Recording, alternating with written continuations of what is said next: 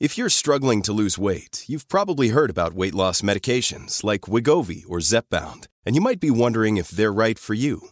Meet PlushCare, a leading telehealth provider with doctors who are there for you day and night to partner with you in your weight loss journey. If you qualify, they can safely prescribe you medication from the comfort of your own home. To get started, visit plushcare.com slash weight loss. That's plushcare.com slash weight loss. plushcare.com slash weight loss.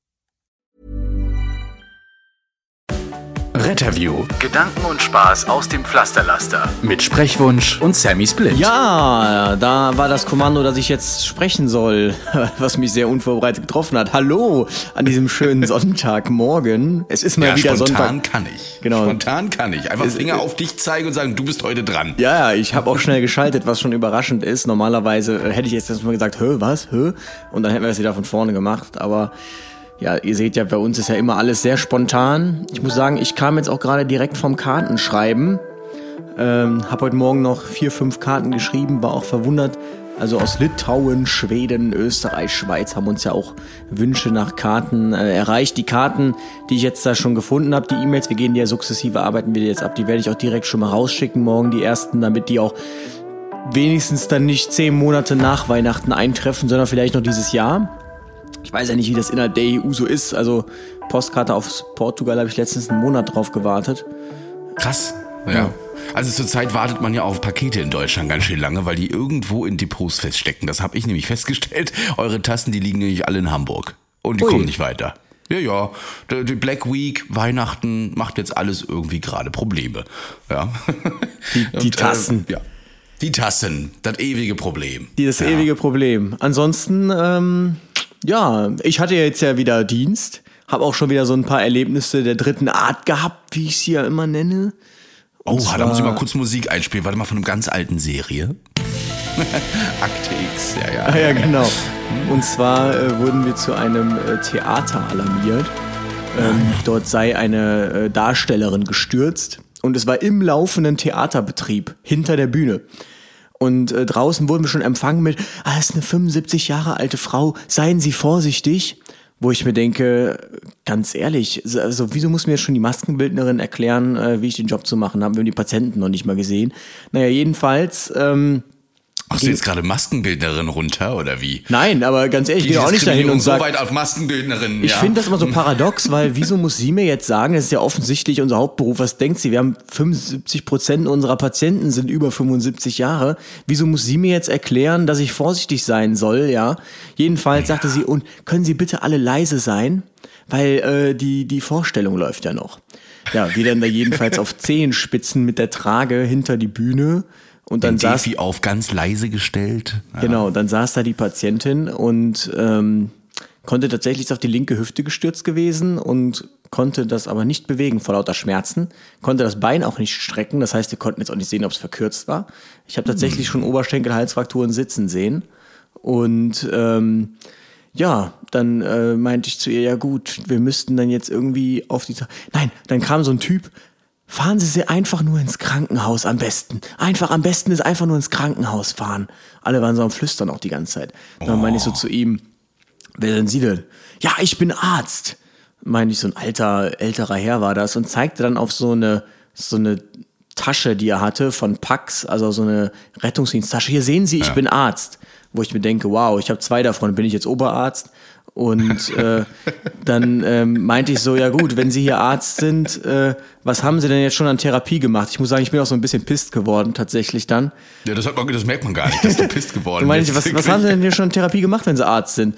Ja, also ähm, ich habe äh, mich um den Kreislauf gekümmert und ähm, dass es ihr da gut geht. Meine ich, ja gut, das bringt mir ja nichts, wenn sie offensichtlich Schmerzen in der Hüfte hat. Da wäre ja mal zu wissen, ob da irgendwas frakturiert ist oder so. Ja, nee, am besten, genau, fahren Sie sie einfach nur ins Krankenhaus. Also mit denen war alles da kein äh, Ding zu gewinnen. Ich meinte dann zum Kollegen, ähm, ich hole mal die Vakuummatratze nur für den Fall. Hab dann die Absaugung nicht mitgenommen, weil ich mir dachte, jetzt dann, äh, wenn man so eine Absaugung gehört habe, da im laufenden Theaterbetrieb so eine, so eine Absaugung zu zünden, ähm, da hätte sich das auf jeden Fall, genau, hörst du auf jeden Fall auf einmal nur so hinter der Bühne so,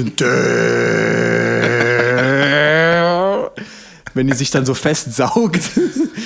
ähm, Genau, und waren dann auf jeden Fall wieder froh, als wir einfach nur da weg waren. Es war schon wieder zu viel. Also wirklich, dieses, diese Rettungs, das sind Rettungsrambos. Man hat es gemerkt, ja, kein Gefühl für Theaterkunst und vor allen Dingen nicht für leise sein. Also du wirst niemals auf der Bühne landen, Nee. lieber Luis, ja, mit dieser Einstellung und auch vor allem dieser Attitüde. Nein. Ich hatte aber auch den Niemals. Eindruck, dass Schauspieler irgendwie alle so ein, die waren alle so ein bisschen verstrahlt. Da sagte ich auch zum Kollegen, alle so, so, ja, ja, hm, ja, ja, ja, ja. So, keine Ahnung, irgendwie so, so, so, überhaupt nicht so den Ernst der Lage. Ich weiß nicht, ob das dieses, dieses Showbusiness war, dieses, dieses Das Showgefühl. Hätte, das hätte schon Art, wenn da einer gekommen wäre und noch, noch hinterher gesagt, jetzt fährt er sie in den RTW. Ja. und sie so, ich sterbe. Das wäre tatsächlich echt gut gewesen. Aber ähm, ja, wir waren dann einfach, es war mal wieder ein Evakuieren. Ja, wir haben den Patienten dann aus dieser paradoxen Situation evakuiert und ähm, sind sie dann ins Krankenhaus gefahren in ihrem Kostüm. Und das Paradoxe war wirklich, äh, das Kostüm sah absolut ähm, nicht nach einem normalen, äh, nach einem normalen äh, Anziehklamotten aus. Aber tatsächlich bei 90 Prozent der Patienten äh, wundert uns das nicht mehr. Deshalb wunderte auch die, ich sagte das in der Krankenschwester, sagte ich so, übrigens, das ist ein Kostüm, was sie anhat. Die Krankenschwester lachte mich so an. Ich so, nee, nee, ernsthaft, das ist ein vorsichtig. Kostüm. Sie so, ja, wo kommt ihr denn her? Ich sag, aus dem Theater. Ah, ach, weißt du was, mich wundert hier gar nichts mehr.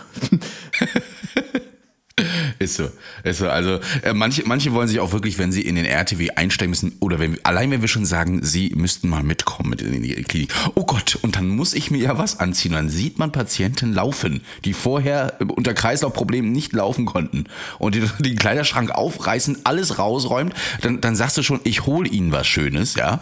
Dann kommst du mit so einer Jogginghose an, weil das ja das leichteste anzuziehende Hose ist. Und, nee, das nicht. Das, das nicht, nee, das geht nicht. Ne? Und dann, typische Sprüche sind so, wir gehen ja nicht auf den Laufsteg oder äh, ne, Dame von Welt braucht zwar, zwar was Schönes, aber wir gehen nur in die Klinik. Nein, nein, aber wenn ich aus der Klinik herauskomme, dann muss es ja gut aussehen. Ja, genau, stimmt. Ich weiß nicht, habt ihr das auch öfter? Das hatten wir tatsächlich jetzt auch zweimal letzten Dienst. Ähm, dieses klassische einfach nur gefallen und wir durften aufhelfen. Also die waren gar nicht verletzt, die Patienten. Ich weiß noch nicht, was Ja. die Leitstelle da abgefragt hatte. Fährst dann mit Blaulicht hin und dann siehst du schon, also es ist natürlich schön für uns, weil der Patient ist, also gestürzte Patienten ist immer sehr schwierig. Also ähm, Stürze sind ein riesiges Thema tatsächlich im Alter. Also macht da, da gibt's extra Sturztrainings, wo es auch Studien gibt, dass das äh, wirklich auch ähm, Stürze verhindert dann in der Folge.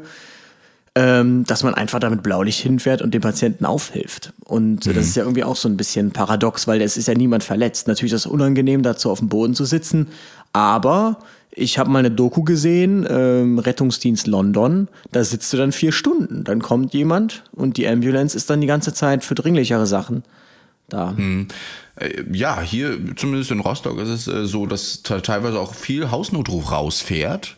Die haben schon ähm, auf, auf dem Rücken, Rücken so ein Aufstehhilfeset. Das ist irgendwie so ein kleiner, kleiner mechanischer Roboter, der da so das hochhebt. Und das finde ich gar nicht so schlecht. Aber auch wir sind äh, in letzter Zeit sehr oft zur sogenannten RTW-Aufstehhilfe rausgefahren und äh, haben da auch mal aufgeholfen. Sind auch immer happy, aber irgendwie ist der Kollege immer ein bisschen verwirrt, weil man möchte ja auch was abrechnen, wenn so ein RTW kommt. Es ist kein medizinischer Notfall, aber irgendwie sind wir trotzdem ausgerückt und wir dürfen es nicht als Fehlfahrt abwerten. Könnte man Ja, halt dann also auch immer einfach mal einen KTW schicken.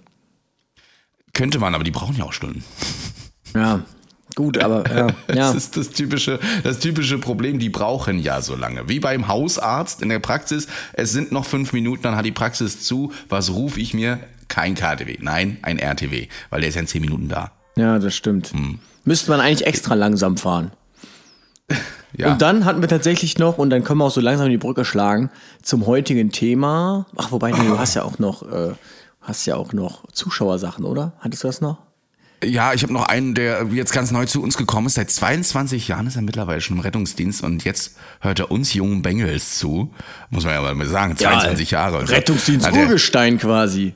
Ja, und er hat auch wirklich eine ganz witzige E-Mail. Also so stellt man sich Bayern vor, weißt du? So schreibt man äh, oder, oder, oder so zu schreiben, wie man eben spricht. Der Michael, seinen Nachnamen werde ich jetzt nicht sagen, weil er es nicht freigegeben hat. Er hat geschrieben, wie komme ich zu euch? Äh, so, schrei so redet man nicht in Bayern, aber tatsächlich hatte auch ich mal in der Nachtschicht nicht viel zu tun und kam auf die Idee, Spotify Rettungsdienst einzugeben. Und da kam ich gleich auf euren Podcast. Ich muss sagen, er hat mir die restlichen Stundendienste noch richtig spannend gemacht. Was soll ich sagen? Ja, äh, Folge 1 angefangen und zu Hause Folge 4 zu Ende. Holla, die Waldfee. Ich sagte nur, mega geil. Kam ich ab und zu nicht mehr aus dem Lachen heraus. Ich komme ursprünglich aus der Pflege und fahre seit 22 Jahren im Rettungsdienst in München und ich kann euch so verstehen mit einigen Sachen. Das ist mir selber schon passiert und hat mir auch ein Schmunzeln entlockt. Leider bin ich kurz angebunden, aber wie gerne würde ich mal mit euch telefonieren. Über eine Antwort würde ich mich freuen. Stimmt, genau. Das, äh, ich, das hatte ich auch gelesen. Ich dachte eigentlich, hätte er noch eine Karte geschrieben. Naja, egal. Ähm, aber um dann jetzt die Brücke zu schlagen, es hatten wir dann tatsächlich zum Abschluss einen Petür-Einsatz. Die Petür-Einsätze sind ja immer so die spannendsten Einsätze. Es hieß jedenfalls, die Dame oder der Patient wäre seit einem Tag vermisst und da würden die Hunde bellen die ganze Zeit. Der Kollege hatte seine Prognose Exitus Letalis, also dass uns da ein Verstorbener hinter der Tür erwartet. Ich, man weiß es ja nie. Ich hatte tatsächlich die gegenläufige Prognose, dass einfach gestürzt und ähm, nicht mehr selbstständig hochgekommen.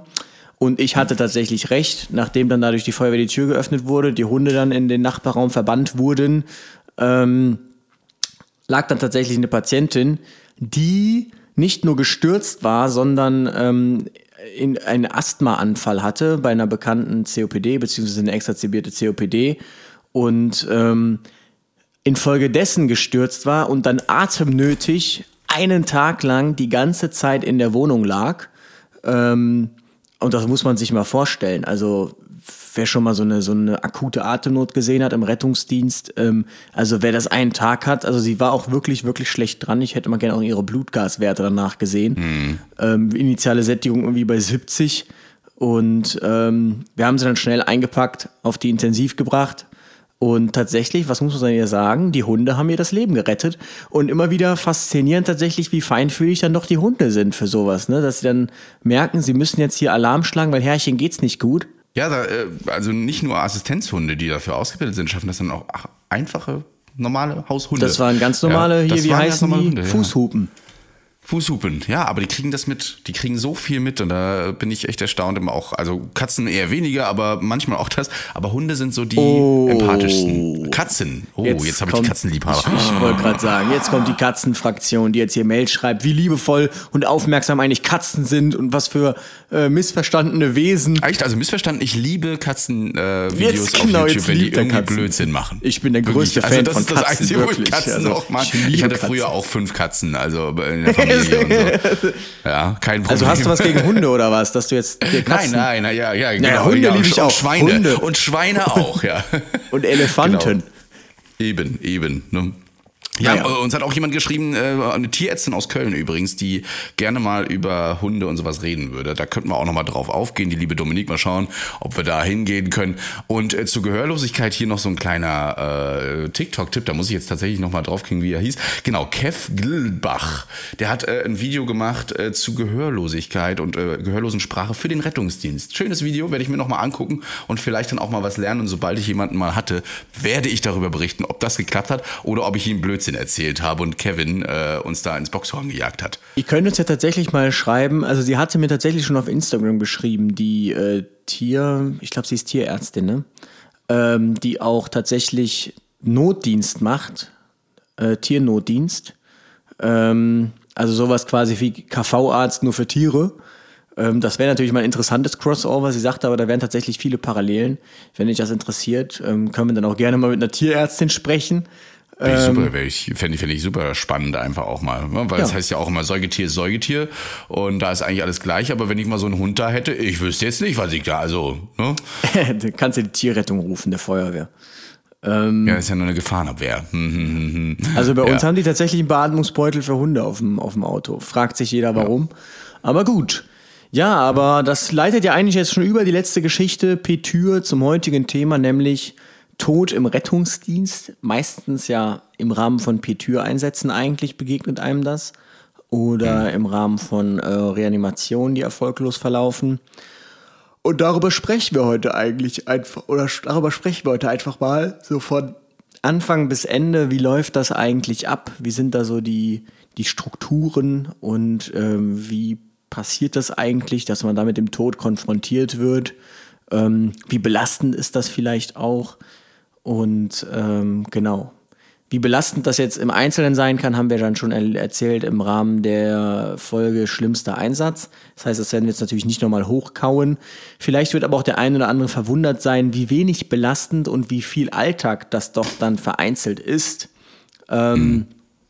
Ja, darüber sprechen wir heute. Tod im Rettungsdienst. Ja, immer ein sehr sensibles Thema, ähm, weswegen wir auch darauf hinaus wollen, dass nicht Sensationsgeilheit oder sowas dazu führt, jetzt diese Folge zu hören, sondern wirklich einfach das Interesse daran, wie das so abläuft. Denn der Tod gehört zu unserem Beruf, nicht nur zu unserem, eben auch zu unserem ganzen Berufsstand. Damit arbeiten wir und äh, gehen damit auch ebenfalls respektvoll um. Ähm, wenn ich aber manchmal so auf YouTube in die Welt reingucke, ähm, gerade im Internet, dann scheint das so ein richtiges Phänomen zu sein, sowas aufzunehmen, wie Menschen teilweise sterben. Kann ich nicht verstehen. Ist immer ähm, vielleicht das Interesse, auch weil man es kaum sieht und für uns ja, ein Alltag, der trotzdem mit jeder Todesart, die wir so sehen müssen oder mit jedem Todesfall, äh, doch, doch immer wieder Respekt einflößt. Denn wir sehen nicht nur ältere Menschen sterben, ja, sondern es geht auch manchmal bei jüngeren. Und ich glaube, da geht es auch noch ein bisschen näher, weil man sich eben auch ein wenig damit identifiziert. Aber dazu kommen wir noch. Also überwiegend würde ich tatsächlich sagen, oder überwiegend tun schon die, äh, die älteren Patienten. Ähm, aber da über so ein subjektives äh, Ding äh, also über, über so eine subjektive Einschätzung können wir gleich mal reden. Wir fangen am besten mal am Anfang an, nämlich mhm. äh, bei der äh, Alarmierung quasi. Ähm, da gibt es so zwei Formen. Die eine Form ist, man erahnt schon so ein bisschen, worauf es hinauslaufen könnte. Das ist dann nämlich das klassische Person hinter Tür. Das ist dann meistens irgendwie die Nachbarn haben angerufen, sie haben sie in ein, zwei Wochen nicht gesehen. Es riecht vielleicht sogar im Hausflur. Das sind eigentlich schon eindeutige Zeichen. Der Postkasten ist voll. Ähm, dann äh, genau wird eben durch die Feuerwehr die Tür geöffnet und dann weiß man meistens schon, was einen dahinter erwartet. Oh, ich sagte, wenn jetzt jemand einen vollen Postkasten sieht und so weiter irgendwo auf der Straße. Ja, aber zu Recht. Also wenn der nicht im ja. Urlaub ist, warum sollte der Postkasten dann voll sein? Die Frage muss man mhm. sich ja auch mal stellen. Und ähm, das ist so der eine Fall. Und der andere Fall ist die äh, gemeldete Reanimation oder Bewusstlosigkeit oder dass auf der Anfahrt noch die, der Hinweis kommt, übrigens laufende Reha, Telefonreanimation läuft durch die Leitstelle. Ähm, was in vielen Fällen sich auch nicht bestätigt, muss man auch dazu sagen.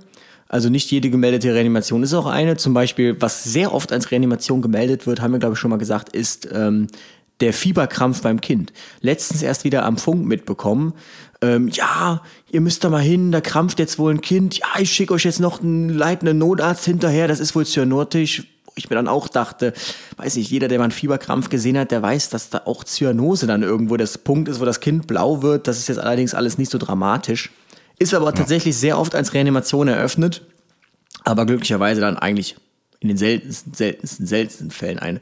Das heißt, man hat so den einen Fall, wo man weiß mehr oder weniger, was einen erwartet, und den anderen Fall, wo es einen mehr oder weniger unvorbereitet trifft. Ähm, denn, das fällt mir jetzt gerade ein, es gibt ja noch den dritten Fall, gemeldet ist was völlig anderes und es ist eine Reha. Das hat man ja auch nicht selten, irgendwie hilflose Person auf der Straße, wo man dann irgendwie denkt, da liegt jetzt ein Besowski auf der Straße und das ist dann eine Reanimation einfach einer mangelnden Abfrage geschuldet. Des Öfteren auch das draufsteht, bewusstlos unbekannte Zeit oder irgendwie sowas ähnliches. Ne? Und da, da kann man schon erahnen, wo das hingeht, äh, wenn da auch oft einfach nur bewusstlos und dann unbekannte Dauer oder sowas ähnliches draufsteht, ähm, dann kommen uns die Leute auch schon entgegen und haben auch schon, ja, man muss sagen, dieses Gesicht, diese, diese Mimik, so von wegen, ja, es ist passiert oder hey Leute, macht, bleibt mal, macht mal ruhig, das, ähm, da könnt ihr nichts mehr machen. Das ist tatsächlich ähm, auch ein ähm, großes, ja, das stimmt schon, weil viele Leute scheinbar wissen dann einfach, wenn jemand tot ist, dass er tot ist. Also ich hatte jetzt außer einmal äh, beim plötzlichen Kindstod noch nie den Fall, dass irgendjemand dem Patienten jetzt den Tod absprechen wollte und gesagt hat, nein, der ist nicht tot, das kann doch gar nicht sein oder so, sondern eigentlich habe ich immer gemerkt, irgendwie, dass denen schon ziemlich klar war, okay, das ist jetzt gerade ähm, vorbei. Doch, doch, das gibt es auch. Ähm, manche, die es einfach nur nicht wahrhaben wollen, ähm, manche andere, die natürlich noch hoffen, dass selten, ne? Aber ähm, wenn wir schon mit dem, also davor gehen und ähm, denen auch zeigen, also man, viele gehen mit uns mit, habe ich einfach so fest. Wir sagen ja auch nicht, bleiben Sie bitte draußen, ähm, weil du kannst es nicht verhindern. Die kommen mit dir mit, schauen, was du tust. Ähm, und Aber die haben ja schon angerufen und das schon äh, gesagt, dass derjenige also daher Ach, kommt verstorben der, ist. Nein, nein, nein. Also bei, bei uns ist ja oft, steht ja oft bewusstlos drauf. Da steht nicht drauf tot oder sowas. Weil dann kann man ja auch einen Kassenarzt holen, der dann den Todesschein macht. Dann braucht man keinen Rettungswagen, der sowieso nichts mehr retten kann, wenn es wirklich sichere Todeszeichen sind, auch schon von dem, äh, ja. Ja, bei uns sind das dann so, oder wie ich das erlebe, das sind dann dieses, ähm, ja, bewusstlos, wo man, also wo einfach der, der, der, der anruft, sich irgendwie nicht sicher ist, ist das jetzt Ja, okay, gut. Hm. diese, diesen Übergangsphase, die gibt's dann noch, genau, wo man dann sagen muss, ja, ist leider verstorben oder so. Aber ich hatte da bis jetzt eigentlich immer den Eindruck, dass den Leuten das zumindest die Richtung schon irgendwo klar war, dass sie so die Hoffnung vielleicht hatten, dass es nicht sich bestätigt, aber dass die Richtung ja, doch gut. irgendwie schon so, so klar war. Und einen Fall haben wir noch vergessen, das ist dann tatsächlich der Palliativpatient. Hat man auch nicht selten, dass man da hingerufen wird, ne? Ja. Womit fangen wir denn jetzt an? Mit welchem Fall? Gut, vor allem in der Pflege gibt's die ja auch noch, ne? Also, dass die in im Pflegeheim versterben. Genau, Und ja. so weiter. Das haben wir ja auch öfter mal noch. Genau. Ähm, weiß ich nicht, wo wir anfangen. Das ist, es gibt da viele, viele Richtungen. Ich, Also Petür ist da eigentlich so das, auch das ähm, meistens eine ungeklärte Todesart.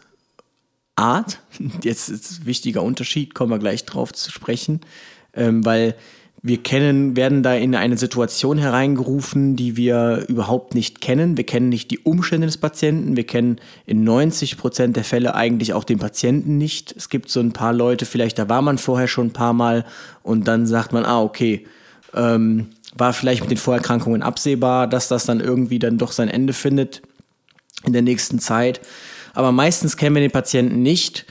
Und da gibt es dann wiederum verschiedene Formen, die man unterscheiden muss. Nämlich einmal den, äh, den Suizid, kann man nicht anders sagen. Also ähm, den, den, einen nicht natürlichen Tod ähm, oder einen Unfall in der Wohnung auch ähm, äh, schon erlebt, dass dann Leute irgendwie unglücklich gestürzt sind, dann ähm, ein Schädelhirntrauma hatten und infolgedessen dann verstorben sind.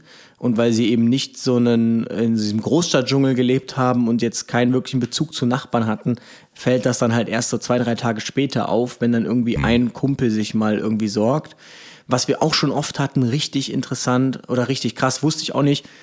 Der Mitarbeiter kommt montags nicht zur Arbeit, meldet sich auch nicht krank, dann steht der Chef drei Stunden später irgendwie vor seiner Haustür und äh, hat dann die Feuerwehr gerufen, ist auch verstorben übers Wochenende. ja. Ähm, das sind so die Formen. Also einmal so dieses, es geht so Richtung, äh, Richtung Suizid, das erkennt man dann vielleicht an Medikamentenpackungen, die rumliegen. Vielleicht auch einfach, also das hatte ich jetzt auch schon, Person hängt, ähm, dass sich äh, jemand offensichtlich das Leben genommen hat, Selbstverletzungen etc. Da kommt aber sowieso immer die Polizei mit ins Spiel, weil natürlich geklärt werden muss, ist das denn wirklich selbstverletzend gewesen? Ähm, und natürlich einfach das klassische, in Anführungsstrichen, das ist wirklich so das klassischste, ähm, man findet ihn einfach tot auf. Aber man sieht jetzt keine Gewalteinwirkung von außen hin, äh, man sieht keine Verletzungen, sondern einfach tot. Meistens tatsächlich sogar im Badezimmer, habe ich erlebt. Wo ich mich dann frage, Das, äh, vielleicht ein Schlaganfall, den man Genau, statistisch sehr oft sogar, ne? dass es dann auf der Toilette oder eben im Badezimmer passiert. Ähm, genau, das gilt es dann auch immer rauszufinden, auch für uns. Das heißt, auch die Polizei wartet da ab und zu mal auf das Urteil äh, des Notarztes, der Notärztin, äh, ob hier jetzt eine natürliche Todesursache vorliegt oder eben ein Unfall oder eventuell sogar, wie Luis schon beschrieben hat, Fremdeinwirkung oder Gewalteinwirkung, sei es durch sich selbst oder durch eben andere. Und äh, dann wird eben auch ermittelt. Ja, da kommt dann auch ähm, der Kriminaldauerdienst ähm, und wird das Ganze aufklären. Ähm, Oft ist es aber auch so, dass wir Angehörige dabei haben, die natürlich von uns auch eine Antwort erwarten, was denn jetzt oder wie es denn jetzt weitergeht. Ne? Einige sind gar nicht darauf vorbereitet, wiederum andere schon, die sich schon mit vielen auseinandergesetzt haben, gerade auch wenn eine Person älter wird, sehr krank ist, eventuell schon ne? äh, dekompensiert, dann bereitet man sich als Familie auch oft schon darauf vor, äh, wie es denn danach weitergeht. Man informiert sich dann auch eventuell ne, mit dem Abtransport beispielsweise äh, und ähm, wie es dann eben mit der Bestattung und so weiter weitergeht. Aber wiederum andere können uns dann auch fragen, Fragen und auch wir im Rettungsdienst haben dann einige Antworten und erklären euch dann, ähm, wie das eben so geht. Und das können wir durchaus mal sagen. Also wie gesagt, wenn es jetzt hier eine unnatürliche Todesursache ist, dann wird die Polizei eingeschaltet und die erklärt euch dann, wie es weitergeht. Da kann ich auch gar nicht so viel sagen. Erstmal bleibt die Person auf jeden Fall da, wo sie ist. Denn es werden Fotos gemacht, es muss ähm, aufgeklärt werden, wie es denn zustande gekommen ist. Äh, und erst dann muss der Leichnam freigegeben werden. Das ist einfach so. Das kennt ihr auch aus Film und Fernsehen und so ist es tatsächlich auch mit vor Ort. Aber da können auch ich will wahrscheinlich die Polizisten ähm, mehr erzählen. Wenn es natürlich eine natürliche Todesursache ist, dann ist es äh, so, dass ihr von uns, also von unserer Notarzt, Notärztin, einen äh, Totenschein bekommt, einen vorläufigen. Das ist ein kleiner gelber Zettel. Der ist eigentlich auch genormt in ganz Deutschland. Ähm, dort wird eben drauf geschrieben, was genau passiert ist. Ähm, und es werden die Daten nochmal ähm, erhoben. Das heißt, ein Personalausweis muss auf jeden Fall irgendwie da sein. Das wäre zumindest ganz gut.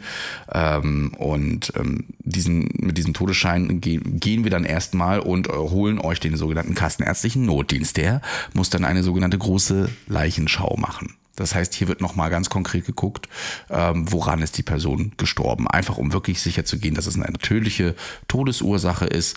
dabei werdet ihr aber auch meistens rausgebeten. Das machen die ohne eure Anwesenheit dann auch. Ne? Es sei denn, ihr wollt das das kann man sich durchaus wünschen, möchte man aber meistens auch nicht sehen. Ne? Ich weiß nicht, wir sind immer so nett, auch oft, äh, wenn wir schon wirklich vermuten, das ist eine sichere, natürliche Todesursache, dann legen wir ähm, eure Angehörigen auch gern noch irgendwo ins Bett oder so. Das machen wir öfter mal einfach um, ähm, ja, damit es gut aussieht, damit es würdig aussieht, damit man auch würdig ähm, einschlafen oder eingeschlafen ist. Ne? Decken die dann zu.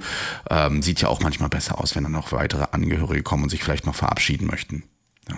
Genau, bei uns ist das tatsächlich äh, ähm, auch so, dass ihr dann, also der Notarzt quasi entscheidet, ist das jetzt ein natürlicher äh, oder eine ungeklärte Todesursache oder ein natürlicher Tod. Wenn es natürlich tot ist, also krankheitsbedingt, altersbedingt, dann stellt er entsprechend die Todesbescheinigung aus, die übrigens nicht ausgestellt werden kann ohne Personalausweis. Klingt ein bisschen paradox, aber man kann sich quasi nicht, also es macht halt schon irgendwo Sinn, wenn man mal so drüber nachdenkt, also man kann nicht tot mit einem Perso durch die Gegend rennen. Jetzt mal so offiziell. Oder eine ähm, Geburtsurkunde wäre auch noch was. Oder so, genau. ähm, und dann ist es im Prinzip einfach, wenn man die Todesbescheinigung hat, dann wird der Bestatter informiert und ähm, dann kann man sich im Prinzip auch damit äh, auseinandersetzen ähm, kreuzt der Arzt oder der Notarzt, der ja übrigens nicht zur Leichenschau verpflichtet ist, ähm, ja. kreuzt er jetzt an, dass er sich das nicht erklären kann über Krankheit oder Alter. Deshalb werden auch meist Arztbriefe oder so noch angefordert etc., weil zum Beispiel jetzt im Falle eines nicht natürlichen Todes, ein Suizid, Unfall, Vergiftung, Gewalt oder ein durch Außen unmittelbar herbeigeführter Tod vorliegt ähm, oder ein Tod nach ärztlicher Behandlung, zum Beispiel im Rahmen einer Operation, wenn Anhaltspunkte für Kunstfehler vorliegen.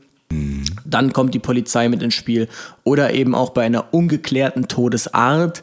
Das heißt, wenn es keine Anhaltspunkte für einen nicht natürlichen Tod gibt, sprich Suizid, Unfall, Vergiftung, äh, Vergiftung, Gewalt, und die Todesursache schlichtweg nicht bekannt ist und äh, auch bei sorgfältiger Untersuchung keine plausible Erklärung sich herleiten lässt, auch dann kommt die Polizei.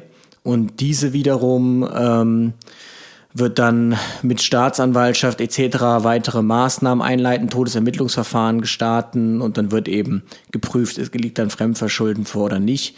Tatsächlich gehen aber gar nicht so viele Patienten in die Obduktion, wie man denkt, ähm, sondern ich habe das auch schon erlebt, dass wir dann da waren bei einer Reanimation erfolglos, ähm, auch wenn es klar war, dass es eigentlich eine Lungenarterienembolie hätte sein müssen ähm, hat der Notarzt dann gesagt, ja, es ist ein nicht natürlicher Tod, beziehungsweise ungeklärte, ungeklärte Todesart, so. Ähm, und dann hat die Polizei entsprechend oder die Kripo Rücksprache gehalten mit dem Hausarzt ein paar Wochen später und dann hat man sich darauf verständigt, okay, es ist dann doch ein natürlicher Tod gewesen. Also es ist dann nicht immer alles gleich ähm, Drama in Anführungsstrichen und Staatsanwaltschaft und jetzt kommt das FBI und dann werden Hütchen aufgestellt und alles äh, gesichert. Ähm, Genau. meistens regt man sich auch darüber auf, dass der Rettungsdienst noch die, die Beweise vernichtet, weil er einfach sich trampelhaft verhält, in Anführungsstrichen. Ähm, dann gibt's noch so, so sichere Todeszeichen eigentlich, wo wir unseren Patienten direkt ansehen eigentlich, dass man jetzt vielleicht noch einen Vierkanal-EKG kleben kann, einfach nur damit man die Nulllinie einmal hat, aber dass man eigentlich sieht, ähm, dass es, äh, Wow. dass der Patient tot ist. Das wären dann Das zum Beispiel. oft, ne? Das machen wir eigentlich auch recht oft, also nochmal ein EKG kleben einfach, aber ähm, wenn es wirklich sichere Todeszeichen sind, wie Leichenstarre und so weiter, dann wird auch eine entrundete Pupillen. Übrigens, entrundete Pupillen alleine sind nicht sichere Todeszeichen, das sagt man auch, aber es müssen immer mehrere vorliegen, damit man wirklich sagen kann, es ist sicher. Ja, gibt es manche Kollegen da, die ähm, da der Meinung sind, das reicht mir, äh, dem ist nicht so. Ne? Nee, ich hatte Also schon definitiv ein nicht. schweres SAT mit einem Patienten, der hatte auch entrundete Pupillen, der Ja, ja. war aber noch, äh, hatte aber noch einen Herzschlag. Nee, sichere Todeszeichen sind Totenflecke, Totenstarre, Leichenstarre, Leichenfäulnis, Verwesung, ähm, sowas. Mhm. Nicht mit dem Leben zu vereinbarende genau. Verletzungen. Ja, genau. Ne? Das ist, Genau. äh, sind sichere Todeszeichen. Wobei mir mal Genau. irgendeiner erzählt hat, was du das, dass bei der Bundeswehr irgendwie mal so war, wenn der Kopf weniger als so und so viel Zentimeter vom Körper. Ja, ja, genau. Wenn der Kopf ähm, so und so viel Meter vom Körper oder Zentimeter vom Körper entfernt ist, dann ja, das ist, das ist, glaube ich, einfach nur fachlich so geschrieben worden. Äh, oder es war ein Scherz, ich habe keine Ahnung, aber das fand ich schon mal sehr ähm, makaber, so ein bisschen. Ne? Genau. Ähm, anders ist es natürlich dann beim Reanimationsfall, wenn wir reanimieren müssen, dann ähm, müssen wir das erstens eine gewisse Zeit lang mindestens, ja, und wir müssen auch wirklich äh, Anhalt dafür haben, dass diese Person nicht mehr weiter reanimierbar ist. Also dass, dass es keinen Erfolg mehr verspricht. Da gibt's jetzt ganz viele äh, Möglichkeiten, ja, aber ähm, was äh, wir natürlich immer beobachten, während wir drücken, während wir Medikamente geben, intubieren und so weiter, ist natürlich auch mitunter das EKG. Reagiert das Herz beispielsweise überhaupt auf irgendwas? Werden die Pupillen wieder, äh, also ähm, konstringieren die irgendwie oder bleiben die entrundet? Ähm, das kommt alles mit dazu. Aber wenn wir wirklich sehen, da ist kein Erfolg, meinetwegen auch nach einer Stunde, gehen wir mal davon aus, wir reanimieren jetzt über eine Stunde äh, und das Herz macht trotz Medikamente, also äh, Epinephrine und so weiter, keinen einzigen Mucks dann müssen wir irgendwann abbrechen und dann sagen wir einfach, es bringt hier nichts mehr. Es gibt halt noch Fälle, da kann man die Person auch noch einladen und in die Klinik fahren, aber dann müssen dafür Anhaltspunkte da sein, dass wir sagen, okay, da ist, das, das müssen wir weiter therapieren, das kriegen wir nur in der Klinik weiterhin. Wenn man es jetzt mal ganz rudimentär sagt, in Deutschland ist ja so dieses Wir retten jeden. Ähm, trotzdem ist der Rettungsdienst schon so ein bisschen, also man muss halt sagen, es ist was anderes, wenn man zu einer Reanimation bei einem fünfjährigen Patienten kommt und wenn man zu einer Reanimation bei einem 95-jährigen Patienten kommt. Ja. Denn ähm, man muss sagen, irgendwann hat das Leben halt auch mal ein Ende. Und ähm, da würde man dann schon beim 95-jährigen Patienten natürlich so ein paar Fragen stellen, wie hat er in der letzten Zeit irgendwas geäußert? Möchte er denn noch? Hatte er irgendwie länger chronische anhaltende Krankheiten? Ähm, gibt es Arztbriefe? Gibt es eine Patientenverfügung? Wie sieht das Ganze aus? Denn ähm, man muss halt auch sagen, reanimiert zu werden ist ja jetzt eigentlich nur in den seltensten Fällen, auch ich werde mal reanimiert und dann bin ich wieder quicklebendig. Ähm, deshalb kann man, man kommt eigentlich dann schon rein, stellt so ein paar wichtige Fragen, auch dann sowas wie, ähm, wann, also wann haben Sie ihn das letzte Mal lebend gesehen? Ähm, sind Ersthelfermaßnahmen eingeleitet worden? Ganz wichtig. Ähm, denn man darf nicht vergessen, wenn zehn Minuten niemand reanimiert hat und der Patient liegt da zehn Minuten lang ähm, in Anführungsstrichen tot und dann kommen wir, dann gibt es durchaus noch die Chance, das äh, darf man jetzt hier gar nicht von der Hand weisen, dass man ähm, den in den, in den Rhyth- Rhythmus zurückbekommt, ja, und dass der einen Herzschlag wieder hat.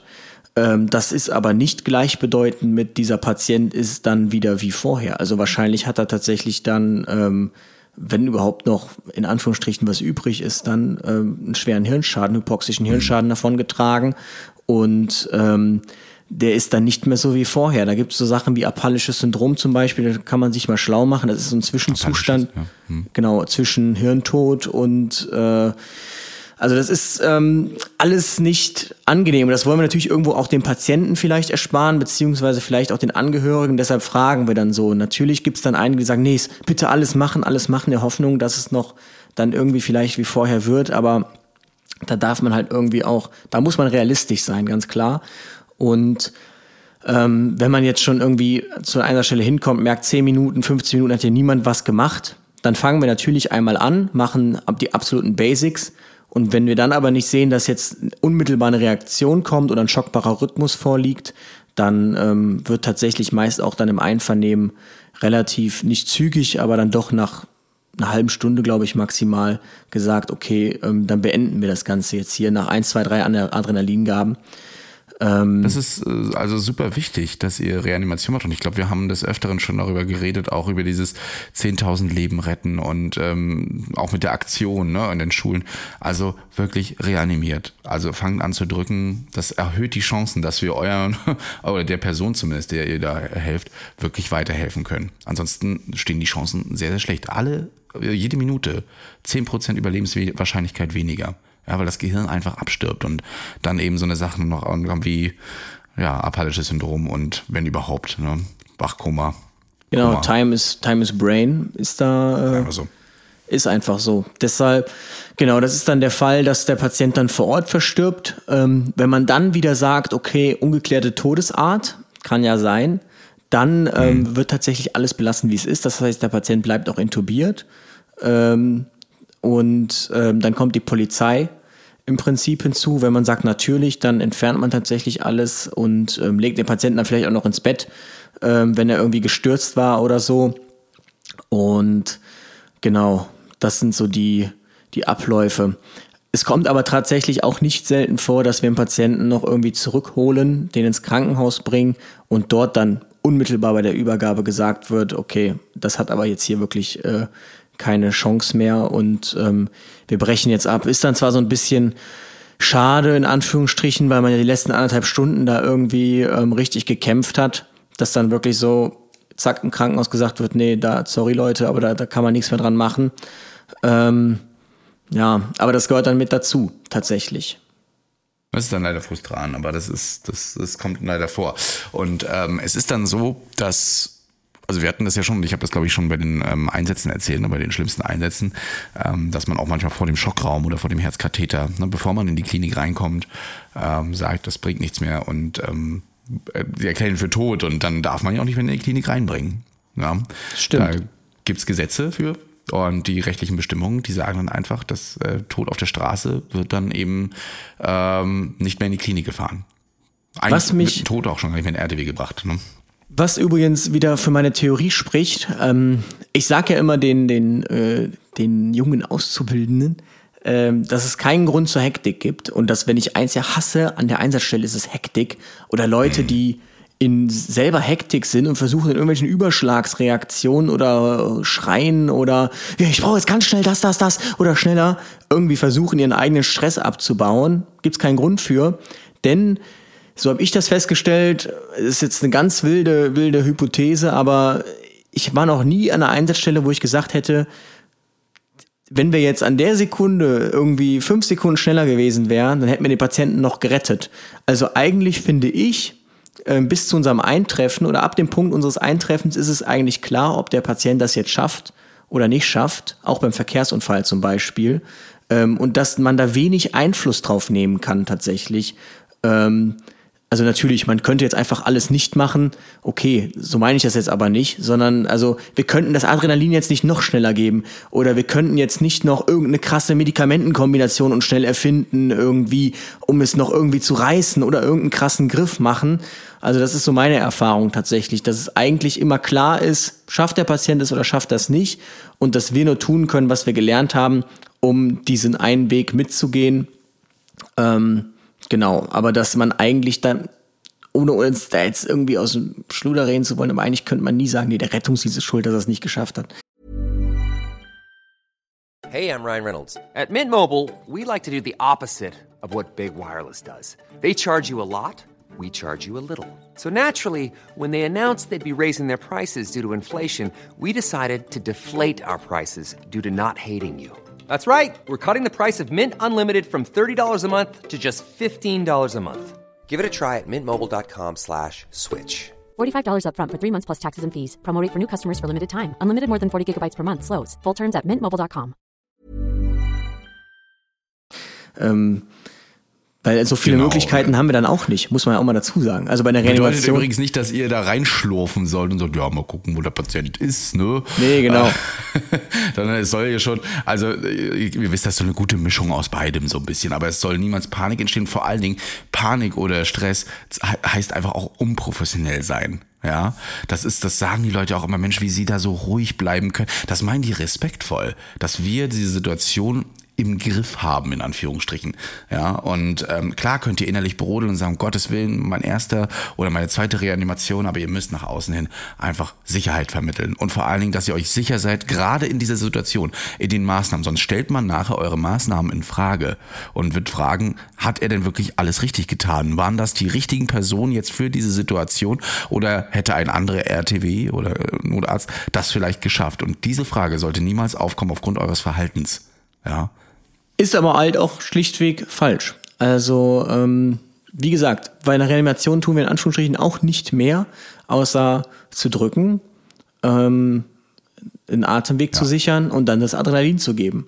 Und das ist Das auf eine tatsächlich. professionellere Art, aber ja. Genau. Ne, Im Grunde Aber- genommen, genau. Aber mehr passiert ja dann auch nicht. Die äh, Stunde passiert ja nichts mehr, außer dass man sich beim Drücken abwechselt, wenn der Atemweg gesichert ist und der Zugang liegt. Und einer gibt halt die ganze Zeit Adrenalin. Dann wird alle paar Minuten mal geschaut, ob äh, der Patient einen Rhythmus hat, den man schocken könnte oder überhaupt wieder einen Rhythmus hat, also einen spontanen Kreislauf. Ansonsten wird weiter gedrückt. Ähm, das ist ja ein ganz äh, fescher Rhythmus. Also da können wir jetzt nicht irgendwelche krassen Skills noch auspacken. Ähm, links gut, Bein wir hoch. geben schon, ne? wir geben Medikamente äh, und so weiter. Es, es wird ja auch mehr kommen mit dem Notfall. Also jetzt. Ja, es Adrenalin, aber drücken, was, was machst du denn noch? Bei einem ganz Ja, normalen. ja, äh, das war's auch. Aber das ist ja schon mal was. Wir Ja, aber das meine ein ich ja. Außer Ja, ja. reanimieren und das Medikament geben, das vorgesetzt ist, mal mehr machen wir ja nicht. Es ist ja nicht so, dass wir jetzt irgendwie spontan noch uns dann überlegen, könnten wir jetzt noch schnell diese Komponente und diese verändern, um das und das herbeizuführen. Ähm, das ist ja jetzt schlichtweg einfach nicht der Fall. Ne, wir geben, also wir können auch noch absaugen, weil es Atemwege verlegt sind mit irgendwas. Ja, also ich weiß, ich weiß, das sind kleine Maßnahmen, Luis, aber Ich meine heißt, einfach- ach, Ruf, ruf ich den Rettungsdienst, die machen ja sowieso nicht Nein, anderes. ich meine einfach, dass unser Handlungsspektrum Ja. sich auf einen sehr engen Kanal bezieht. Ja, natürlich saugen wir ab, aber rettet ihn das jetzt? Also darum geht es mir im Prinzip. Ja, also dass äh, wir das tun, was wir gelernt haben, was wir machen können, aber dass es jetzt nicht irgendeine RTW-Besatzung ist, die da hinkommt, Dr. House-mäßig und sagt, okay, ich sehe jetzt aber daran, dass dies und dies und dies und Ja, wenn wir mir das Medikament Fall, ja. jetzt schnell da geben und hier noch schnell was absaugen und da was machen, dann haben wir am Ende, ähm, keine Ahnung, wieder, dann steht er hier auf, zieht sich den Tubus raus und geht durch die Gegend. Das passiert nicht. Nein, nein, natürlich nicht. Alles gut. Was ich äh, sehe, sonst immer wieder Nachrichtenfluten gleich von Leuten, die sich da etwas, etwas angegriffener fühlen. Ne? Und so sagen, wow, wieso, was macht dein Berufsstunde runter? Aber für die Zukunft wird's äh, noch interessanter, weil man redet ja darüber auch Sonographien einzuführen, um zum Beispiel Perikatergüsse und sowas alles zu sehen, um mehr Diagnosen zu machen und Ursachen zu finden. Ob man dafür Zeit hat in der Reanimation, ist eine andere Frage.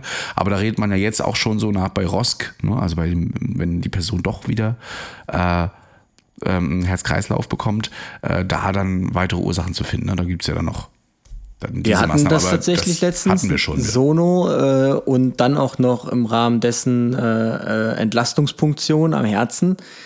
Ähm, hat unfassbar lange gedauert, hat auch viel No-Flow-Time äh, gehabt deswegen und ähm, letztlich war das Outcome dann leider auch so, dass wir haben das alles gemacht, sind ins Krankenhaus und dort wurde direkt gesagt, nee, äh, es passt nicht, Leute, sorry, geht nicht. Und ähm, ja, also Mal schauen. Wie gesagt, ich glaube, die Möglichkeiten bleiben einfach begrenzt, da so krassen Einfluss drauf zu nehmen. Es gibt immer wieder so kleine Nadelstiche, die man natürlich setzen kann, ähm, durch solche äh, Verfahren dann wie Sonographie etc. Wobei ich mich dann wieder frage natürlich, ob man das dann im Krankenhaus nicht lieber, also dann lieber schnell direkt ins Krankenhaus, dann soll die das machen unter ähm, geschulteren und besseren Bedingungen. Denn, das darf man ja auch nicht vergessen, die Patienten liegen ja leider nicht in so einem perfekten Bett auf einer super harten Unterlage, dass man da mit viel Platz reanimieren kann. Das sind ja teilweise wirklich, muss man den Patienten erstmal durch die halbe Wohnung ziehen, bis man irgendwie im Wohnzimmer Ja. ist, um überhaupt mal Platz zur Reanimation zu haben. Und das ist manchmal echt schwierig und das in einer kurzen Zeit, weil wir wissen ja auch, Time is Brain und äh, dann die Person noch durch die ganze Wohnung schleifen, in Anführungsstrichen, tragen, zerren, ja, das geht schon auf Ja, ja, das äh, sieht, sieht manchmal echt äh, unwürdig aus, aber wir versuchen ja nochmal das Leben da zu retten jetzt. Ne? Und danach können wir uns um die Würde und alles Mögliche noch äh, gerne kümmern. Ja, aber ähm, oft ist es dann eben leider so, wie Luis ja schon sagte, dass wir da doch etwas erfolgloser sind, weil die Zeit einfach zu lang ist. Auch ein Rettungswagen braucht eben oder kann eben mal seine zehn und auf dem Land sogar noch länger brauchen. Und deswegen ist es wichtig, dass in Leitstellen gefragt wird, ähm, darf ich sie zur Reanimation anleiten, dass diese Reanimation auch wirklich gemacht wird, wenn sie angeleitet wird und vor allen Dingen auch nicht abgelehnt wird. Ähm, das alles kommt mit dazu. Oder eben Ersthelfer schon so anfangen ja, zu reanimieren. Ähm, ich habe gestern einen interessanten Artikel gelesen, da stand drauf, wie viel äh, ist äh, das Leben ihrer Mitarbeiter wert. Da ging es um einen Artikel, ähm, Defibrillatoren an, viel, an vielen Arbeitsstellen zu installieren, Frühdefis, ja, oder auch AEDs genannt. Ähm, Finde ich eine interessante Sache. Also wenn ich ins, ins Ausland gehe, in andere Länder äh, und dort in öffentliche Einrichtungen gucke, erlebe ich in jeder öffentlichen Einrichtung, und da rede ich auch von Schulen beispielsweise, dass überall diese Defis rumhängen. Warum in Deutschland noch nicht? Liegt es an den Kosten? In Wien, an, kann ich nur wieder sagen. Ja, ne? du hast es ja erlebt. Also. Ich äh, in Amerika und in London und überall siehst du dieses Herz mit dem Blitz drauf, ein internationales Zeichen wohl äh, für den AED und du siehst diese Dinger überall. Und wenn du da mal auch Leute fragst, die wissen auch manchmal, ja, das steht da und das muss ich so und so machen. Das ist super interessant. Ähm, die sind dann aufgeklärter als wir, die ja immer Angst haben, oh Gott, ein neues Gerät, darf ich das überhaupt bedienen?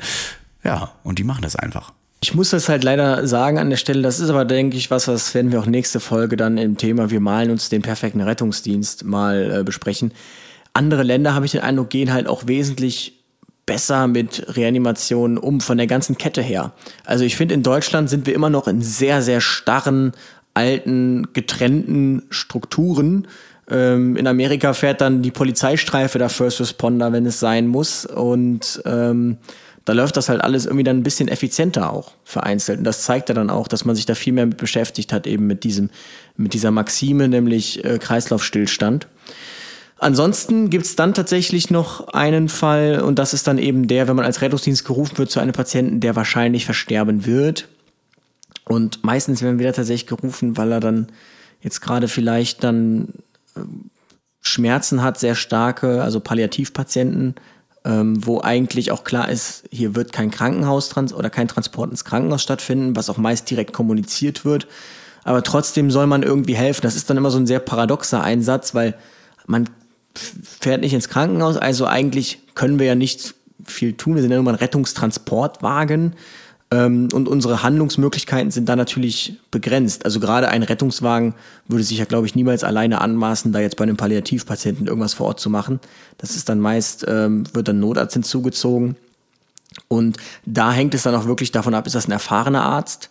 Ähm, traut er sich das zu, jetzt dann vielleicht zu sagen, okay, ich gebe ihm jetzt hier ein bisschen ähm, Morphin, äh, das gegen die Schmerzen oder ähm, traut er sich das nicht zu, ist ein sehr junger Arzt, dann äh, ja, ist halt immer sehr schwierig. Die Frage ist halt, ist der Rettungsdienst da auch immer die richtige, die richtige Anlaufstelle? Also, ähm, hm. ich meine, du hast ja mal vom Palliativnetzwerk berichtet.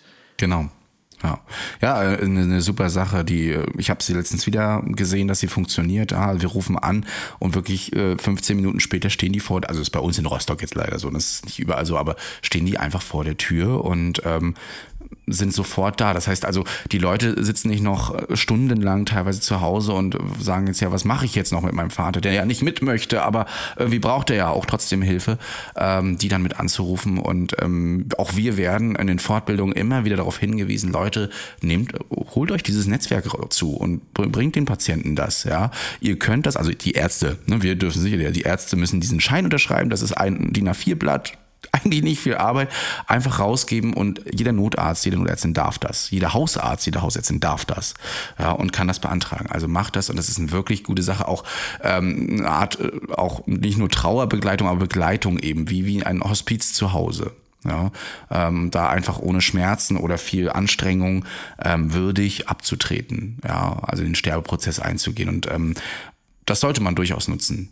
Ja, das ist manchmal ein Tabuthema. Also um Gottes Willen, wenn man von Palliativ oder Hospiz redet, da haben manche Leute wirklich Angst, verständlicherweise, aber auch nicht nur Angst, sondern das, das ist so richtiges Tabuthema manchmal. Tod. Ja. Ähm, das, das, darüber wird nicht geredet. Das, das sehe ich ab und zu auch so, dass die Leute darüber nicht reden wollen. Nein, sie müssen das jetzt machen. Ja, tut mir leid, aber ihre Mutti, Mutti oder Papa hat in der Verfügung geschrieben, dass wir nichts machen dürfen. Und das haben sie bei vollem Bewusstsein geschrieben. Das ist nämlich aber auch noch so ein Thema. Vollmachten und äh, auch auf Verfügungen, wenn der Rettungsdienst nichts mehr machen darf, ja, weil das einfach mal verfügt wurde irgendwann. Und das trifft oft auf Unverständnis, finde ich, ist zumindest mein subjektives Wahrnehmen, weil die Leute dann sagen, aber sie könnten doch jetzt was machen. Ja, Ja, das bezieht sich, glaube ich, meist dann darauf, wenn irgendwie, also der Palliativpatient zum Beispiel in einem häuslichen Umfeld versterben soll und dann, keine Ahnung, jetzt auf einmal vielleicht eine akute Atemnot hat oder wirklich einen starken Schmerzzustand. Das ist halt für uns dann schwierig. Also was, also äh, sollen wir, also was sollen wir dann? Wir haben ja nur begrenzte Möglichkeiten. Also wir können ihn ja nicht dann ähm, bis zu seinem Tod in Anführungsstrichen äh, bei uns am Sauerstoff äh, vernebeln lassen, jetzt mal so äh, salopp gesagt. Also ähm, natürlich könnten wir jetzt akut was machen, aber wir müssen dann eben auch ins Krankenhaus, ähm, weil wir auch hochkreislaufwirksame Medikamente dann nur dabei haben. Deshalb ist das immer ein bisschen schwierig. Ähm, da sind wir dann meist einfach tatsächlich die äh, falsche Ansprechstation, auch wenn ich natürlich verstehen kann, dass man dann im Zuge dessen seinem Angehörigen äh, irgendwie nicht wünscht, dass er jetzt unter Schmerzen etc. oder so oder unter Atemnot verstirbt, ähm, dass man dann schnell in der Panik den Rettungsdienst ruft. Ähm, das sind halt einfach, aber auch für uns, muss man auch verstehen, wir sind ja der Rettungsdienst einfach ähm, schwierige äh, Situationen, weil natürlich auch die Erfahrung mit Palliativpatienten, wie es jetzt jemand hat, der ähm, täglich mit Palliativpatienten zu tun hat und Palliativmediziner ist, ähm, die, diese haben wir ja gar nicht, diese Erfahrung. Also was ich ähm, sehr interessant finde, ist, ich habe bei meinem Rettungsassistenten das Thema Tod wurde sehr, sehr wenig durchgenommen in der Schule. Auch in den Büchern teilweise. Da gab es halt Tod, da gab es so ein bisschen ähm, auch, auch ähm, wie wird getraut in anderen Gesellschaften oder in unserer Gesellschaft, also in Religionen und religiöse Aspekte. Das war noch ganz interessant, aber das war es auch. Wenn ich jetzt mal so in die Notfallsanitäterbücher gucke, und ich bereite mich ja auch so ein bisschen darauf vor, auf das Notfallsanitäter sein, da gibt's richtige Kapitel und zwar große. Und das finde ich echt schön. Man, man beschäftigt sich auch psychologisch mit Trauer. Zum Beispiel diese fünf Sterbephasen, die man hat. Also wenn man erfährt, dass man in nächster Zeit versterben wird, ne? dieses nicht wahrhaben wollen, diese Zorn und, und Ärger, dann verfällt man in, also verhandelt man mit sich selbst, ja, und könnte man nicht noch, dann äh, verfällt man so in Depression und irgendwann kommt auch mal die Zustimmung. Also dass man sagt, okay, also meine Zeit ist gekommen und ähm, ja, das ist so. Also ob man in die Zustimmung immer noch verfällt. Ganz äh, interessante Sachen. Äh, Gerade die Kollegen sollten da noch mal reingucken, weil es doch viele, viele ähm, gute Aspekte gibt, äh, da noch, noch vielleicht ein bisschen sensibler zu werden am Unfallort. Ja, es gibt zum Beispiel Kulturen, die haben keine Totenstille bei sich auf, bei der Beerdigung oder wenn, wenn jemand verstirbt, sondern da wird dann laut geweint mit allen zusammen oder teilweise auch gesungen. Ne? Ähm, solche Kulturen gibt's auch. Also das alles mit ähm, dann auch so eine so, so Ansichten wie zum Beispiel die Zeugen Jehovas oder sowas, die eben auch ganz spezielle Regeln haben, die man respektieren muss als Rettungsdienst. Da kann man noch fünfmal diskutieren, wie sinnvoll man gewisse Sachen findet. Für sie ist es sinnvoll. Ja, und äh, sie haben das so akzeptiert und sie möchten das so, das müssen wir respektieren. Ich hatte tatsächlich erst einmal irgendwie Kontakt mit den Zeugen Jehovas im Rettungsdienst. Mhm. Ähm, da ging es aber tatsächlich irgendwie nur um, um um Schwindel ausgelöst durch diese Kristalle, die dann im Ohr nicht mehr auf den Härchen saßen und dass die Patientin in ein spezielles Krankenhaus wollte, was halt nicht möglich war, weil es 20 Kilometer entfernt war. Aber ja. Ähm, ja, ansonsten kann ich da jetzt auch nichts Negatives berichten.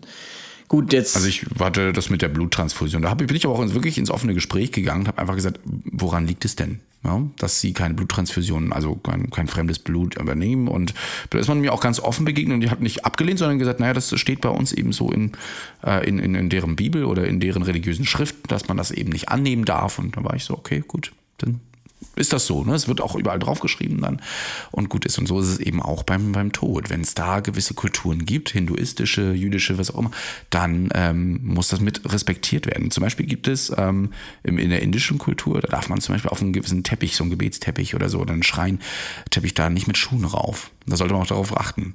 Ja? Auch mit Tod und wenn das dramatisch wird. Ja. Finde ich alles ja okay sofern das Menschen äh, sind, die über 18 sind. Also äh, ich finde es einfach bei Kindern, äh, die ja noch vielleicht gar keine eigene Meinung haben, noch gar nicht so dieses, dieses Weltbild haben, dass sie überhaupt das einschätzen und einordnen können für sich und dann jetzt einfach für die beschlossen wird, das finde ich absolut nicht in Ordnung.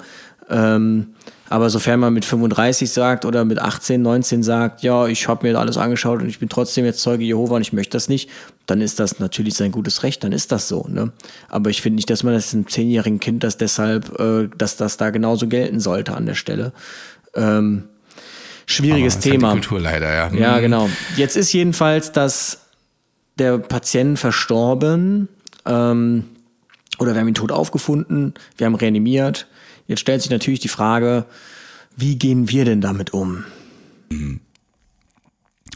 immer, immer eine also interessante ähm, Ansichtssache. Es gibt natürlich Tod, also gerade so bei Unfällen mit äh, auch jüngeren Menschen und Menschen, die einfach ne, allgemein, ich glaube, glaube allgemein Unfälle mit ähm, so einer Todesursache sind immer ein bisschen schwierig. Da fragt man sich auch, was passiert ist. Ähm, ich glaube aber im Laufe der Zeit lernt man irgendwie damit umzugehen. Ich rede immer viel mit den Kollegen darüber, äh, wenn sowas ist, vielleicht auch mit der Familie, sofern das vereinbarbar ist mit ne, dem, der Schweigepflicht, gerade bei größeren Dramen, die dann doch in der Zeitung stehen, muss man immer ein bisschen mehr aufpassen, äh, ob man darüber reden kann. Ja. Und ähm, ja, ich äh, komme damit eigentlich immer mittlerweile gut klar, finde ich. ich. Das Einzige, was, ich, was mir immer in den Kopf schießt, und da bin ich auch mal ganz offen und ehrlich, ist, dass ich das natürlich in Verbindung mit meiner Familie bringe dann. Und ich habe auch noch Oma und Opa, bin ich auch super froh drüber.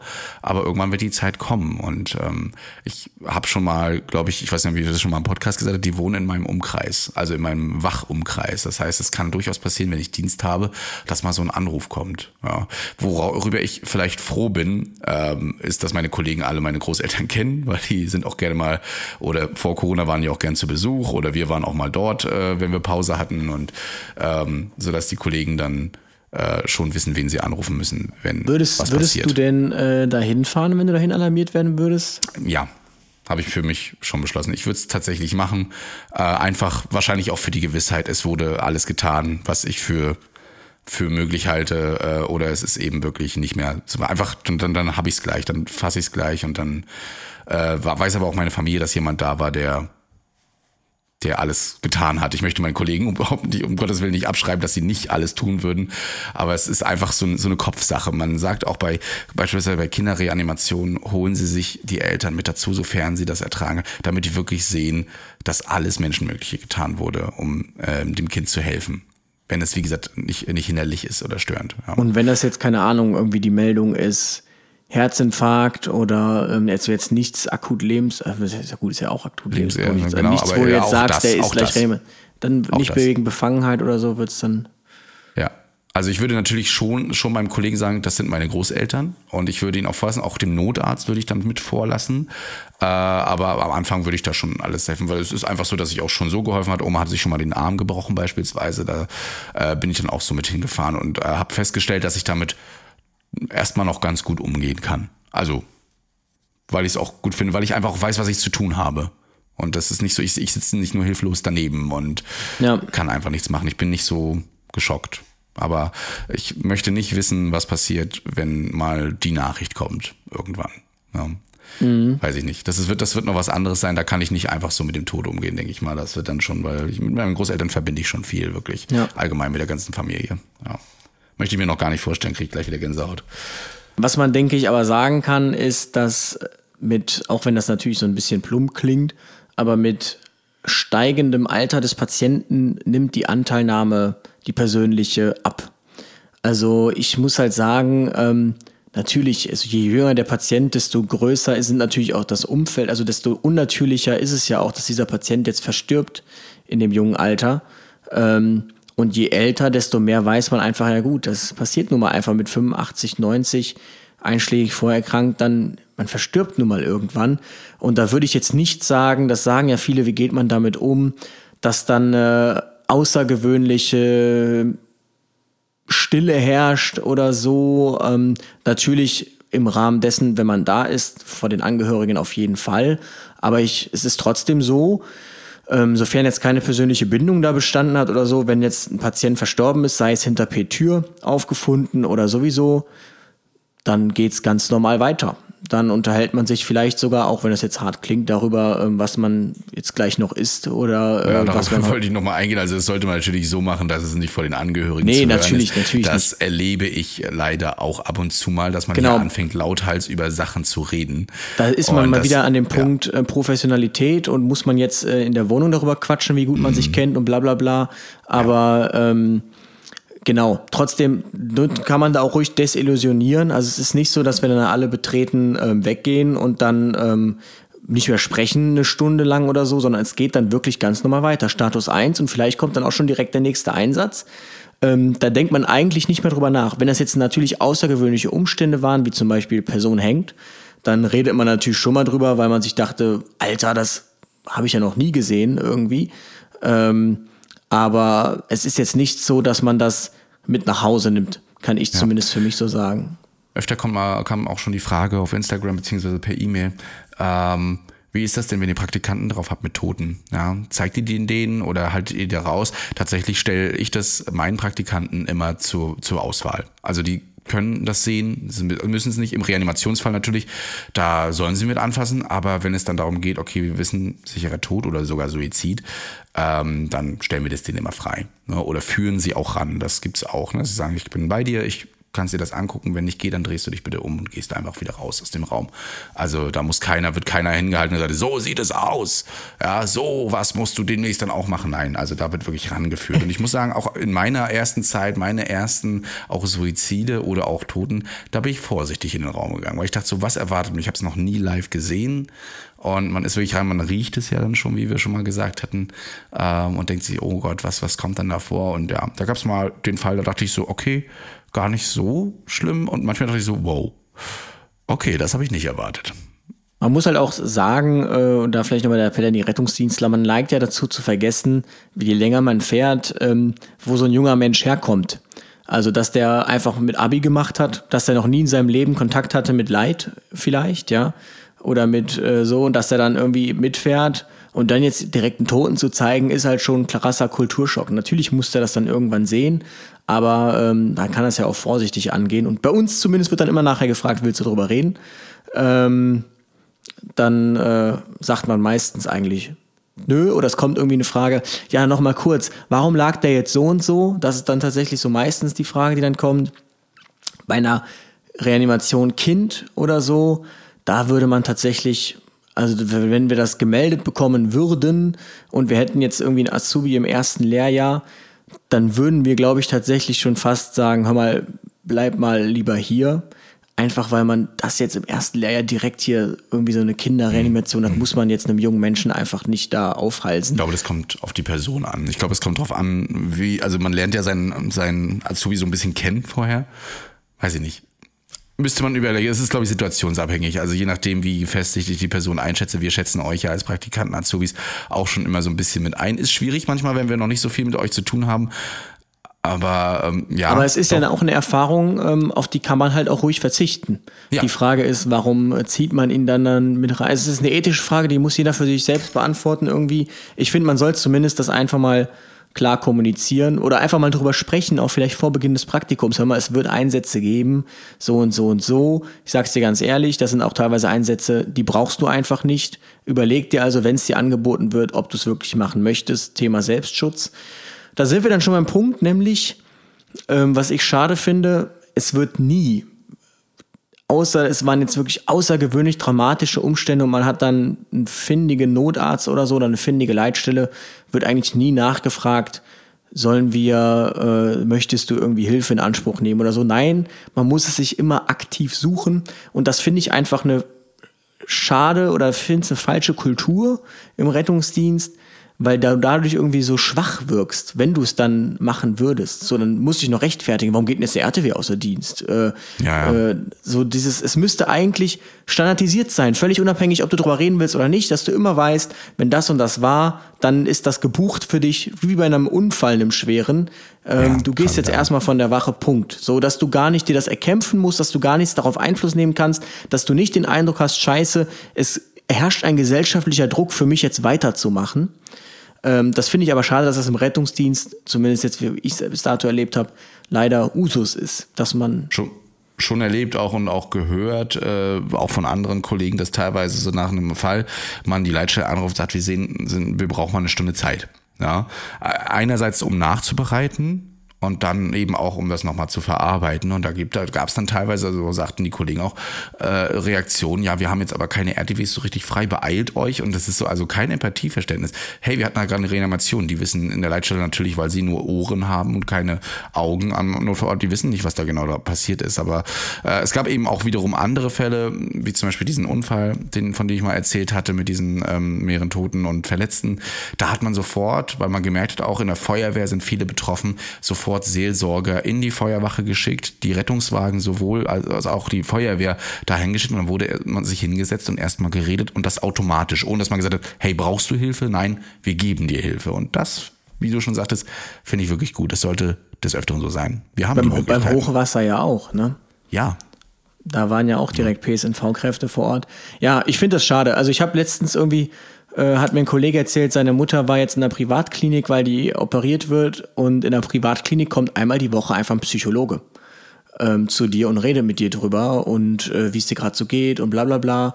Und dachte mir, ja, wie? Wieso gibt es eigentlich nicht verpflichtenden Betriebspsychologen im Rettungsdienst? Das wäre dann wieder was für unsere Wünschefolge.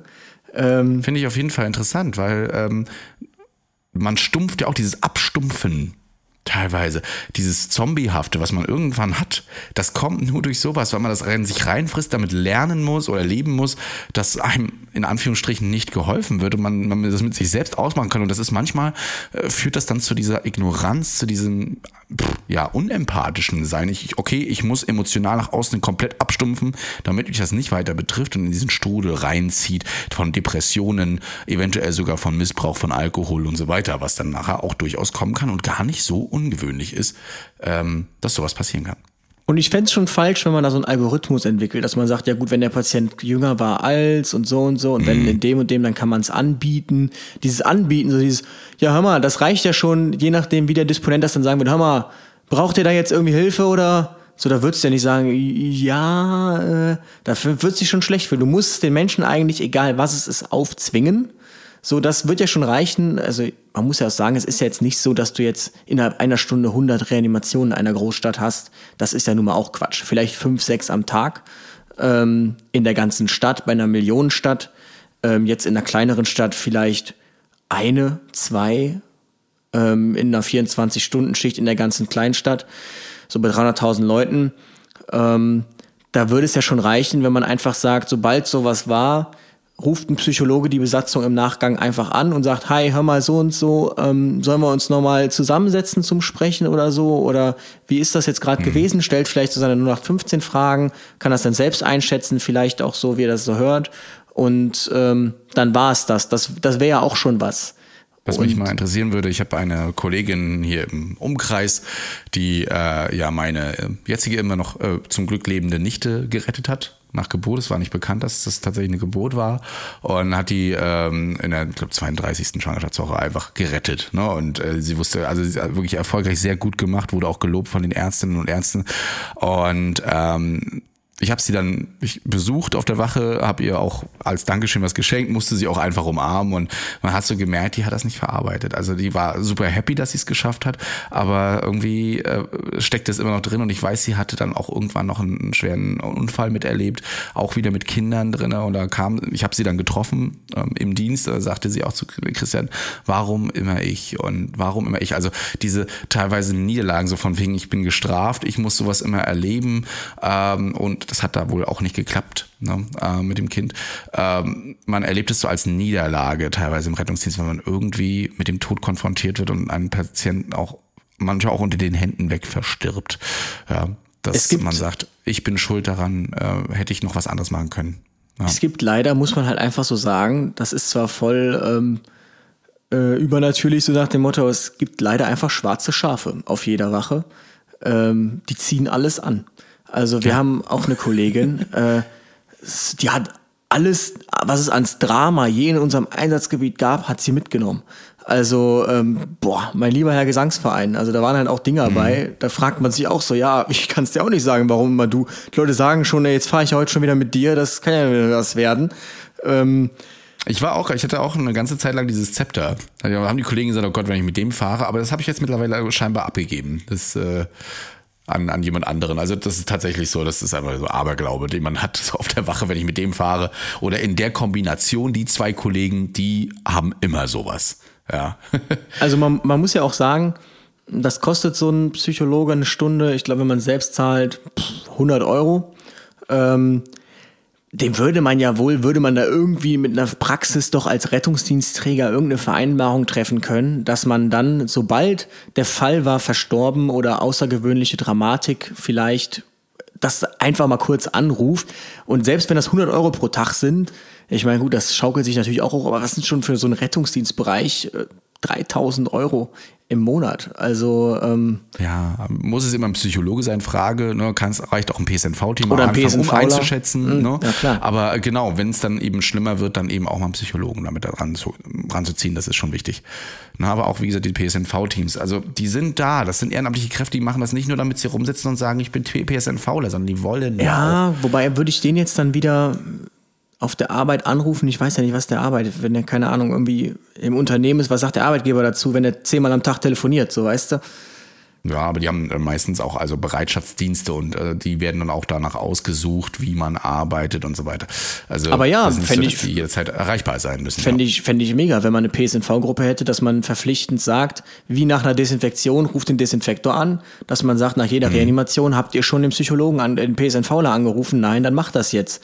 Also, dass das einfach zum Algorithmus mit dazugehört, Einsatznachbereitung. Denn, und das kann man ja nicht oft genug sagen, es geht ja darum, diese humane Ressource, Rettungsdienstmitarbeiter 50 Jahre für diesen Job fit zu halten, ähm, dass der nicht nach 30 Jahren am völligen Kollaps ist, weil er vier Nachtdienste am Stück macht und ähm, sein Leben lang sich nie einer darum gekümmert hat, dass es diesem Menschen mal gut geht. Ja. ja. Ähm, ich habe das, glaube ich, nur ein einziges Mal erlebt, dass nach Organ, Organtransplantation gefragt wird. Auch das hatte ich schon mal als Frage bei Instagram, fragte nach einer Organspende aus. Das habe ich selten. Also eigentlich gar nicht. Ich habe es noch nur nie, ein einziges Mal erlebt. Noch nie bewusst wahrgenommen. Das kann man vielleicht auch direkt mal sagen. Es gibt nämlich Leute, die haben Angst davor. Wir mhm. würden nur alles machen, wenn das ein Organspender wäre. Ja, so nach dem Motto. Also, das ist völliger mh. Quatsch. Also ich habe noch nie erlebt. Das interessiert uns nicht. Ähm, nee, habe ich auch tatsächlich noch nie erlebt, dass irgendwie Organspende da irgendein Nee, noch nie. Also einige denken auch nur, weil die Person alt ist, dass wir nicht mehr alles tun würden oder einfach schon von Maßnahmen absehen. Nein, das ist nicht so. Ja, die Komponente Alter spielt eine Rolle, aber eben auch die Vorgeschichte. Weil ich hatte schon eine 95-Jährige, die hat kein einziges, wirklich ungelungen, kein einziges Medikament in der Dauermedikation gehabt und war auch kerngesund.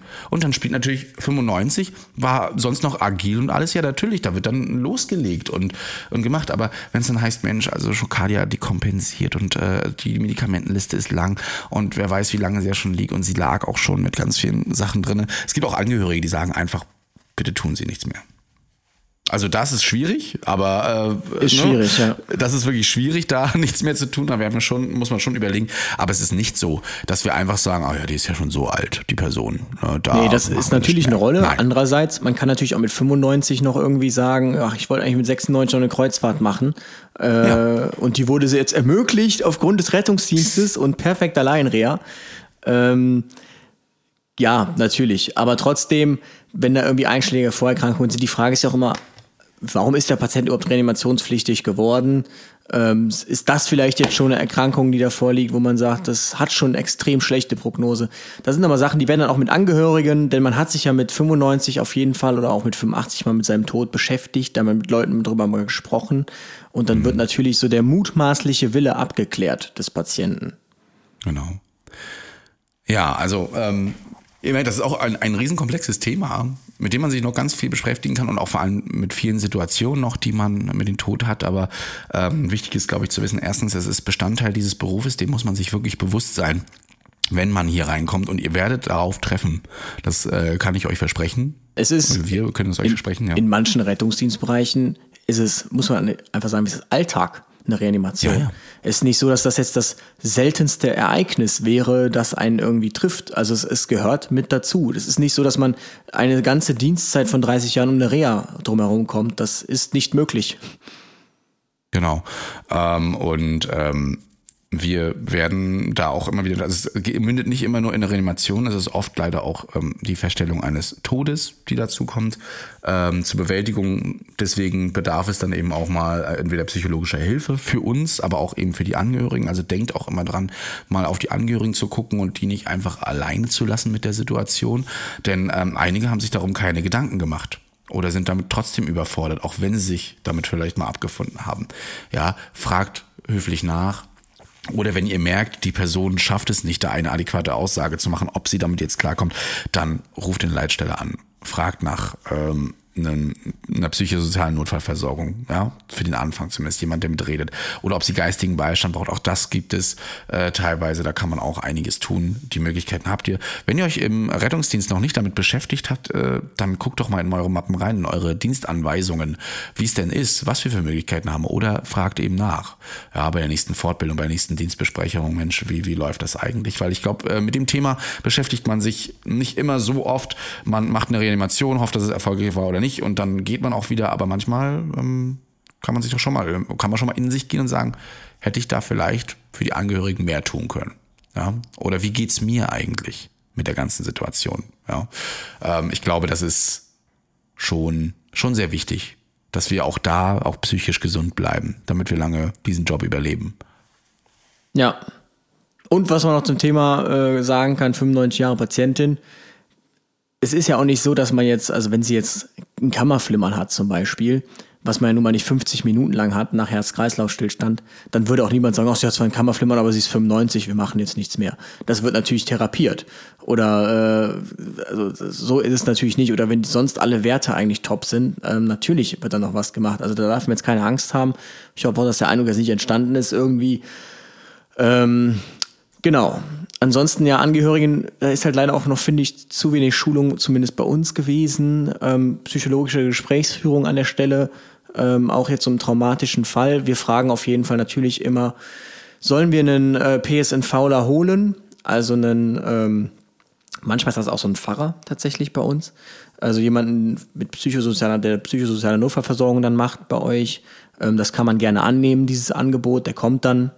Und in Anführungsstrichen, die freuen sich dass sie auch mal einen Einsatz haben, in Anführungsstrichen. Also freuen tun sich natürlich nicht, aber die kommen jetzt nicht, die werden jetzt nicht dahin geschleift. Also ihr macht damit keinem Arbeit mit, das Punkt. Also man kann dann einfach Ja sagen, gerade wenn man alleine ist, jetzt vielleicht dann, weil es der einzige äh, Ehepartner vielleicht dann noch war und man jetzt nicht der einzige Ehepartner, aber der Ehepartner, man vielleicht gar keine Familie hat oder so, ähm, bevor man dann der Einsamkeit, das machen wir nämlich eigentlich auch sehr ungerne, zurückgelassen wird. Ähm, yes. Ansonsten mit diesem Thema werden wir uns wahrscheinlich nächstes Jahr auch nochmal beschäftigen. Ne? Also gerade in unserem Psychologie. Genau, das meine ich ja, genau. Da werden wir, ne? Richtig. Also, da werden wir schon mal drüber reden. Deswegen bleibt da auf jeden Fall gespannt. Und wir haben euch schon mal so einen kleinen Hint gegeben, worum es nächste Woche gehen wird. Nächste Woche äh, habe ich mir tatsächlich jetzt, äh, kam mir jetzt irgendwie, wir haben ja viel gemeckert und wir meckern ja auch immer gerne. Wir malen uns nächste Woche jetzt mal ähm, einen Rettungsdienst. Ihr dürft diese Folge dann auch gerne unserem neuen Gesundheitsminister Karl Lauterbach schicken. Ähm, wie stellen wir uns einen idealen Rettungsdienst vor?